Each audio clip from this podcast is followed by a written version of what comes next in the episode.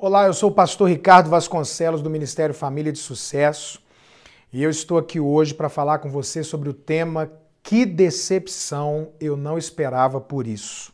Essa é uma situação que as pessoas podem passar e muita gente passa em níveis diferentes. A decepção ela tem níveis. Você pode ter tido uma decepção nível 1, que é uma decepção leve, ou uma decepção nível 10, que é algo muito terrível que você nunca pensou, nunca imaginou passar. Isso aconteceu comigo, tanto eu sendo a causa da decepção, como eu vivendo essa decepção. Então, quando eu tinha ali por volta de 11, 12 anos de idade, eu entrei no mundo das drogas. Eu era de uma família que não era cristã, não tinha Deus, não era nem religiosa.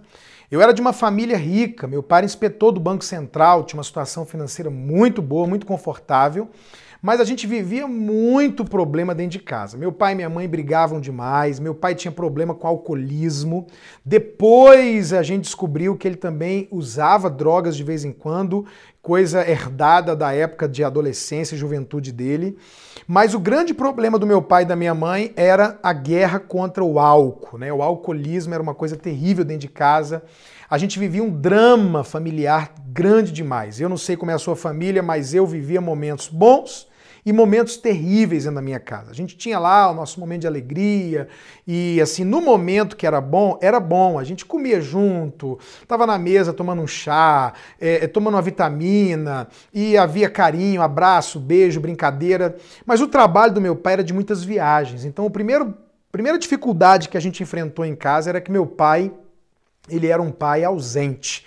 Ele era um pai que vivia intensamente a sua profissão, trazia bons recursos financeiros para dentro de casa, mas não era um pai presente na nossa criação. Minha mãe tinha uma vida social intensa, corria muito, vivia a sua vida, era mais presente, mas era uma pessoa que tinha sua própria vida social. Então, no meio disso tudo, havia a guerra contra o álcool, e meu pai era um tipo de alcoólatra que ele passava tempos enfiado, invernado ali no alcoolismo. Então eu vivia aquela situação que você já deve ter ouvido falar de gente que sai para comprar um pão e some. Sai para ir no mercado e não volta. E meu pai fazia isso. Ele de repente saía para comer um, é, comprar um pão na padaria, fazer alguma coisa no mercado e sumia 10, 12, 15 dias. Essa era a situação da minha casa, era esse momento difícil, minha mãe lutando com esse negócio do visto do meu pai, muito prejuízo financeiro por causa disso, perdia dinheiro é, em jogos, perdia dinheiro com prostituição, com vício etc. Momentos que havia prosperidade, enfim. No meio dessa situação toda, eu comecei a viver a minha vida, conhecer pessoas, me aproximei de gente que não era o melhor tipo de amizade e relacionamento e comecei também a usar drogas. Minha mãe, ela era do interior de Goiânia, de Goiás. Então era um lugar que não era de muito uso de droga e ela cresceu num ambiente sem essas coisas, então ela não conhecia, ela não sabia o que era o cheiro da maconha, ela não sabia quais eram as características de alguém que usava droga. Então eu estava conseguindo levar essa vida dupla, essa vida de vício, sem que ela percebesse. Mas um dia eu estava dentro do meu quarto e eu tinha usado muita droga e eu estava ouvindo uma música muito alta e a minha mãe se incomodou com esse barulho e bateu na porta. E quando eu abri a porta, o cheiro da droga era muito forte. Eu abri, nem sei porquê, mas eu abri a porta e a minha mãe se deparou comigo num estado que ela ficou, achou esquisito, estava muito estranho, estava muito drogado. E o cheiro, e ela nessa desconfiança, mesmo não sendo uma pessoa que entendesse muito, ela acabou entrando no quarto. Eu falei, o que a senhora quer aqui e tal? Ela entrou e ela abriu o meu guarda-roupa e ela deu uma, uma mexida nas coisas e ela viu a droga. Gente, quando a minha mãe viu a droga, a, a, o rosto dela de decepção. Foi uma paulada, foi nível de 0 a 10, 10. Ela nunca esperava isso. Por quê? Qualquer pai, qualquer mãe que pega o filho nessa situação fica decepcionado, fica desesperado. Não tem como, eu não sei qual, o que aconteceu com você. Pode não ter sido algo como a minha história. E claro que você está ouvindo aqui, mas a sua decepção pode ter sido descobrir uma mentira, uma farsa, uma traição. Há várias coisas que podem trazer essa decepção. Então eu, nesse momento, fui a causa da decepção. Então, essa decepção para minha mãe foi muito grande, como para qualquer pai, mas havia uma coisa a mais, que era o que ela já vivia com meu pai. E ela, de repente, olha para o filho, que ela faz toda uma expectativa de alegria, de realização, de ser uma pessoa de bem, vencedora, e ela encontra o filho na mesma, no mesmo caminho do pai, ou até pior. Então, para ela foi muito, muito difícil. Eu não vou falar com você aqui qual é a sua reação nesse momento, porque provavelmente você já viveu a decepção e você já teve uma reação diante dessa decepção. E a sua reação ela pode ter sido uma reação explosiva, ela pode ter uma, sido uma reação de tanto impacto que você ficou paralisado, paralisada, ou talvez uma reação que te levou a uma depressão, a uma coisa de querer suicidar ou algo do tipo. Então, o primeiro momento que eu vivi, que eu quero compartilhar com você, foi esse onde eu fui a causa da decepção. Mas talvez você, provavelmente você é cristão, é de uma família que tem Deus, ou não, mas se você é, eu já tenho uma outra história para você que foi dentro da minha própria casa. E agora eu não era a causa da decepção, mas eu estava decepcionado. Cresci me converti, aceitei a Jesus, minha vida foi transformada, fui liberto das drogas e etc. E então Casei, minha filha nasce, criando a minha filhinha com oração, com todo amor, com todo carinho, na igreja, com princípios de Deus, oração, jejum, tendo procurando o melhor pai, vivendo o padrão de Deus, ensinando sobre criação de filhos com o meu ministério de família.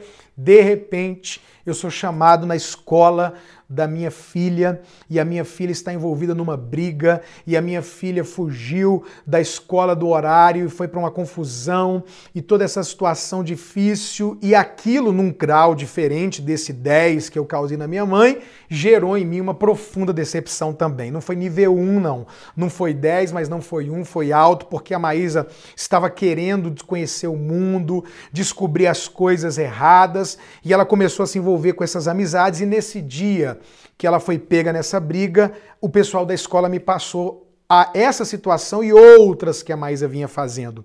E aquilo causou algo muito ruim e eu também tive agora vivendo eu a decepção de ver a minha filha querendo trilhar um caminho que não é o caminho de Deus, que não é um caminho de pessoas corretas, que não é o que um pai e uma mãe sonham para os seus filhos. Então, eu vivi esse momento gerando essa decepção e vivi esse momento vivendo a decepção. E agora eu quero tentar te ajudar, você que está vivendo esse drama, pastor, eu estou vivendo esse drama, eu estou passando por uma situação muito difícil. Foi, olha, o senhor não tem ideia do que, do que eu estou sentindo e etc. Bom, o que você já fez, você já fez se você explodiu, gritou, brigou, quebrou, se você ficou é, é, é, em depressão, calado, e, e, ou se você ficou apático e, e é, é, anestesiado, sem saber o que fazer, essa, essa fase já passou. E agora? O que, que eu faço, pastor, para poder enfrentar esse momento? Então eu quero te dar algumas dicas. A primeira dica é: não perca o controle. Mantenha a calma. Você vai, claro, precisar da ajuda de Deus. Essa palavra eu espero que ela entre no seu coração, porque você teve uma reação diante do que você encontrou, que foi a decepção. Mas daqui para frente, você precisa começar a assumir o controle das suas emoções. Por quê? A minha mãe, a atitude dela, a reação dela foi de explosão. Quando ela viu a droga, ela ficou muito chocada, o rosto dela de decepção foi muito grande, aquilo me aquilo mexeu comigo profundamente. E a minha mãe então saiu, ligou para alguém, a pessoa falou: "Com certeza ele está usando droga". E ela veio e gritou e brigou e falou que isso e aquilo e pegou um cinto, me bateu bateu e tal. Foi aquela reação. Essa reação dela não causou em mim nada de ruim. Eu não fiquei revoltado, eu não fiquei chateado. Na verdade, a sensação que a gente tem na posição que eu estava é eu mereço isso, né? E, e, e ela está extravasando e eu fiquei chocado com o que ela estava sentindo e, e, e foi essa a situação. Mas daí para frente é que vai fazer toda a diferença. Daí para frente é que vai fazer toda a diferença. Por quê? Porque agora que você já teve esse primeiro impacto e você está ouvindo essa palavra para poder receber instruções, a primeira coisa é não continue descontrolado. Seja o descontrole raiva, explosão, seja o descontrole guardar e ficar remoendo e, e, e, tendo aquela atitude de depressão de, ou de ficar anestesiado. Você precisa agir agora. Então, não adianta ficar gritando, não adianta ficar berrando, não adianta ficar ameaçando. Esse é um momento de fragilidade emocional para todo mundo. Eu sei que você é a pessoa decepcionada, eu sei que você é a pessoa que está como a, a, a quem tem razão, vamos dizer assim. Mas você precisa lembrar que a pessoa que decepcionou também está mal.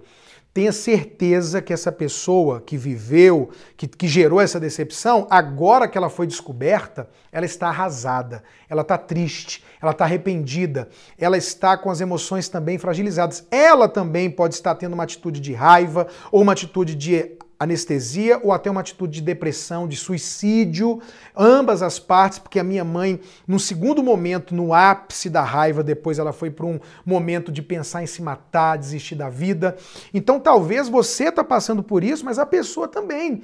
E nesse momento de fragilidade emocional, com a ajuda de Deus, com a graça de Jesus e com essa instrução que eu estou te passando agora prática, não continue desesperado. Não permita o descontrole, porque a sua chance de puxar a pessoa. Porque eu sei que você está ouvindo isso aqui porque você quer resolver o problema.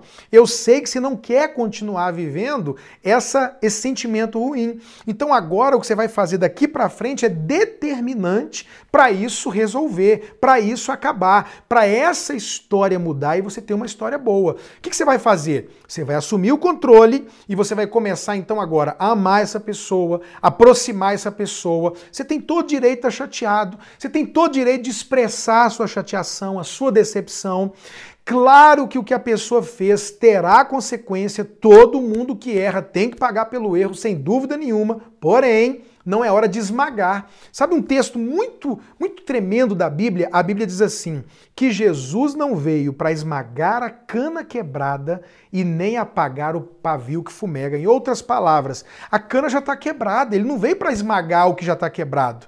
O pavio já está fumegando, é só uma fumacinha. Jesus não veio para terminar de matar a pessoa. Agora é a hora de pegar esse pouquinho de fogo que tem e reacender, tanto por você como pela pessoa. Então, esse é o momento de você trazer a pessoa, orar por ela, conversar com ela, falar da atitude dela que foi terrível, mas dizer: olha, eu quero que a gente reconstrua, que a gente se levante, que você largue as drogas, que você é, é, pare esse envolvimento sexual antes da hora. Talvez você descobriu seu filho, sua filha, e isso te decepcionou demais, né? Uma gravidez indesejada, seja lá o que for. Você vai agora puxar, assumir o controle nesse momento para que a coisa não piore. Porque quando a minha mãe descontrolou, teve esse momento de depressão e depois ela começou a me escantear, gelar, marginalizar, valorizar a minha irmã e me desvalorizar, me excluir da família, eu senti que eu não tinha mais ambiente, eu senti que eu não era mais amado, eu senti que eu não era mais aceito, e isso foi determinante para eu cair mais ainda na droga.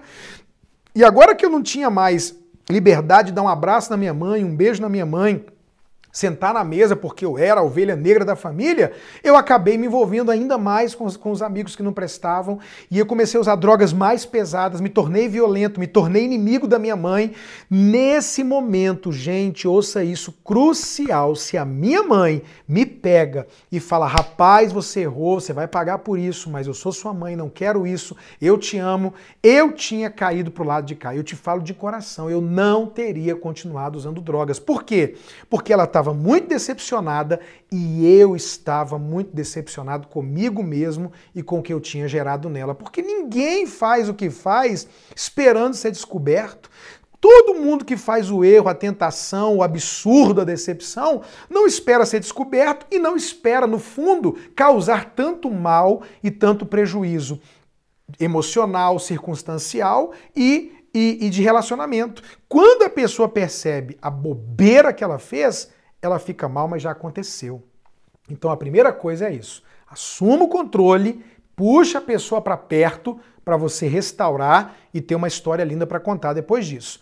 Segunda coisa importantíssima nessa hora, preste muita atenção nisso. Cuidado com as pessoas com quem você vai se aconselhar. Você tem que procurar as pessoas certas. Nesse momento, há dois erros que você não pode cometer. O primeiro, se fechar não querer falar com ninguém, não querer contar para ninguém e aí não pedir ajuda. A palavra de Deus diz em Provérbios: aquele que se isola se levanta contra a verdadeira sabedoria. Não é sábio se isolar.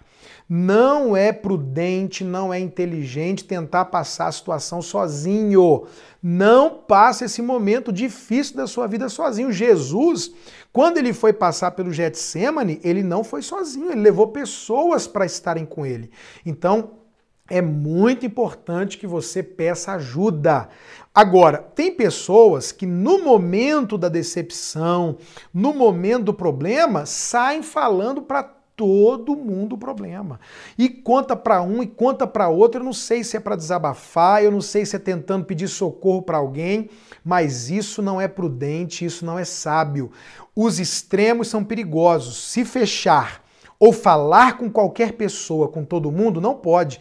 Eu preciso procurar a pessoa ou um grupo pequeno de pessoas certas que pode me ajudar. E aí, isso aí é uma coisa que você vai ter que pedir ajuda de Deus.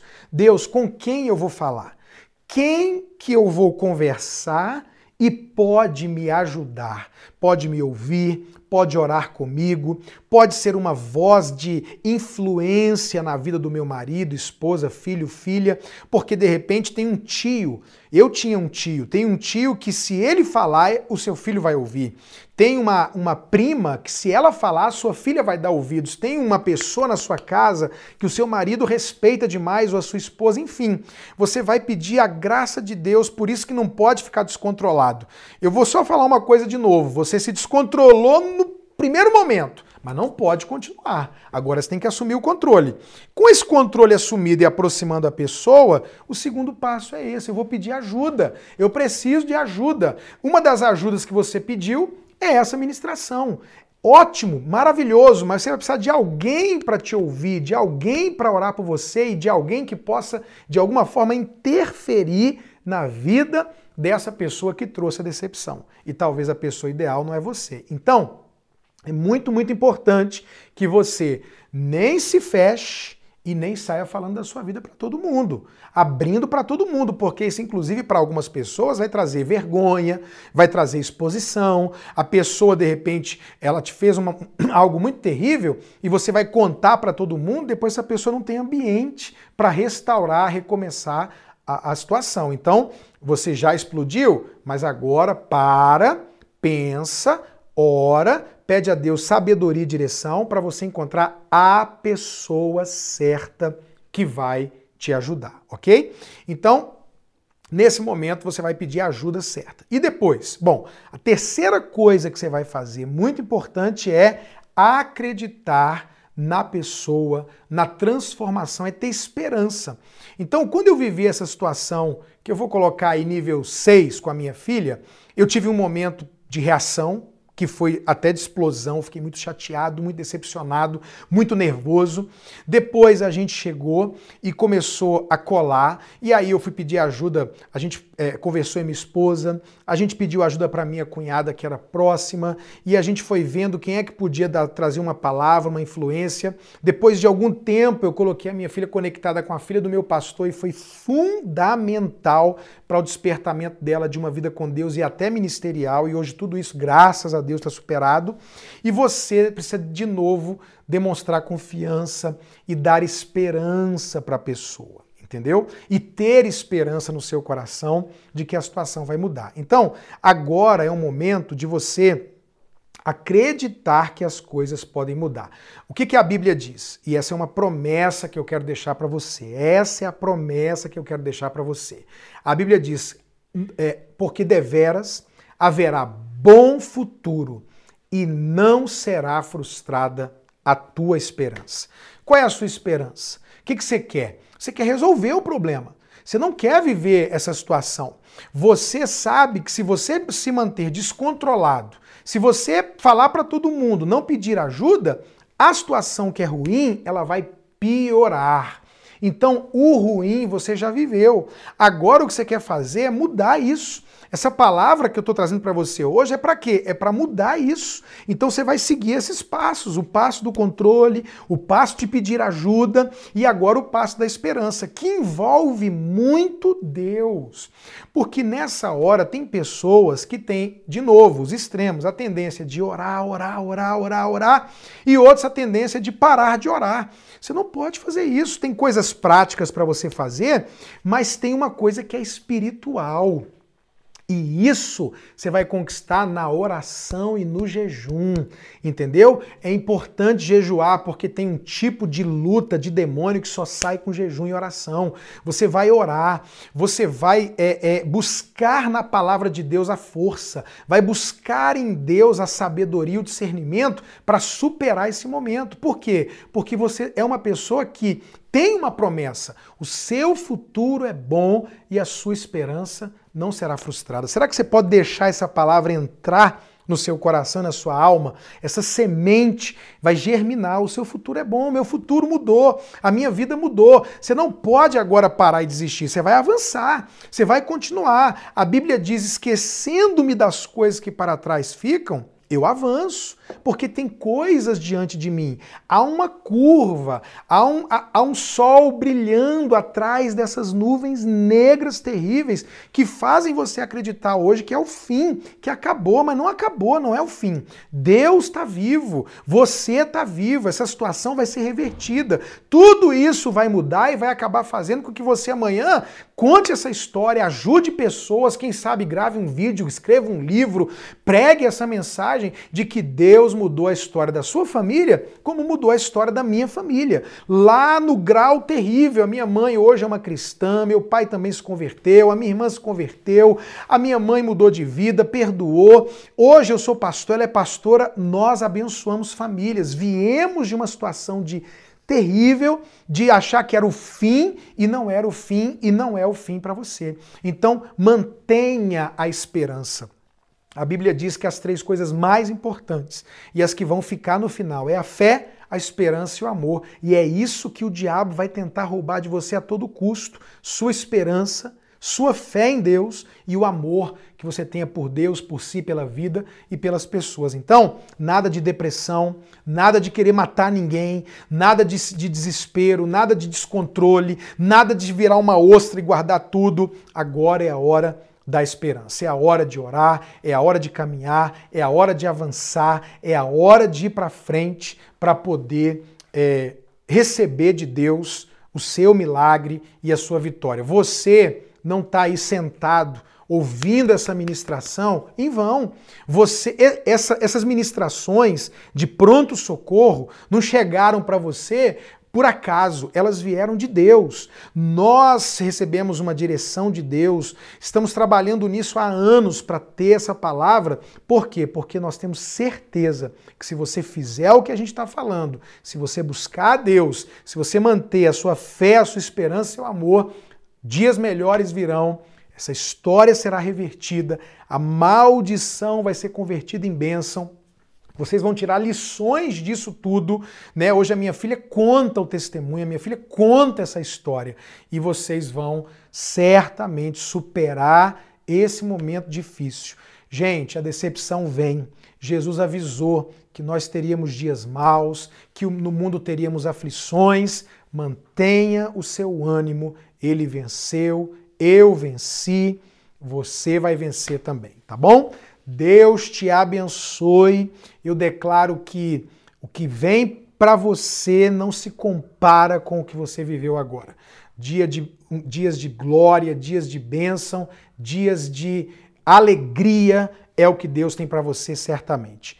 Deus te abençoe muito, abençoe sua família, cure o seu coração e te dê vitória. Grande abraço e até a próxima ministração, com muita expectativa de que possa te ajudar e abençoar milhares de famílias no nome de Jesus.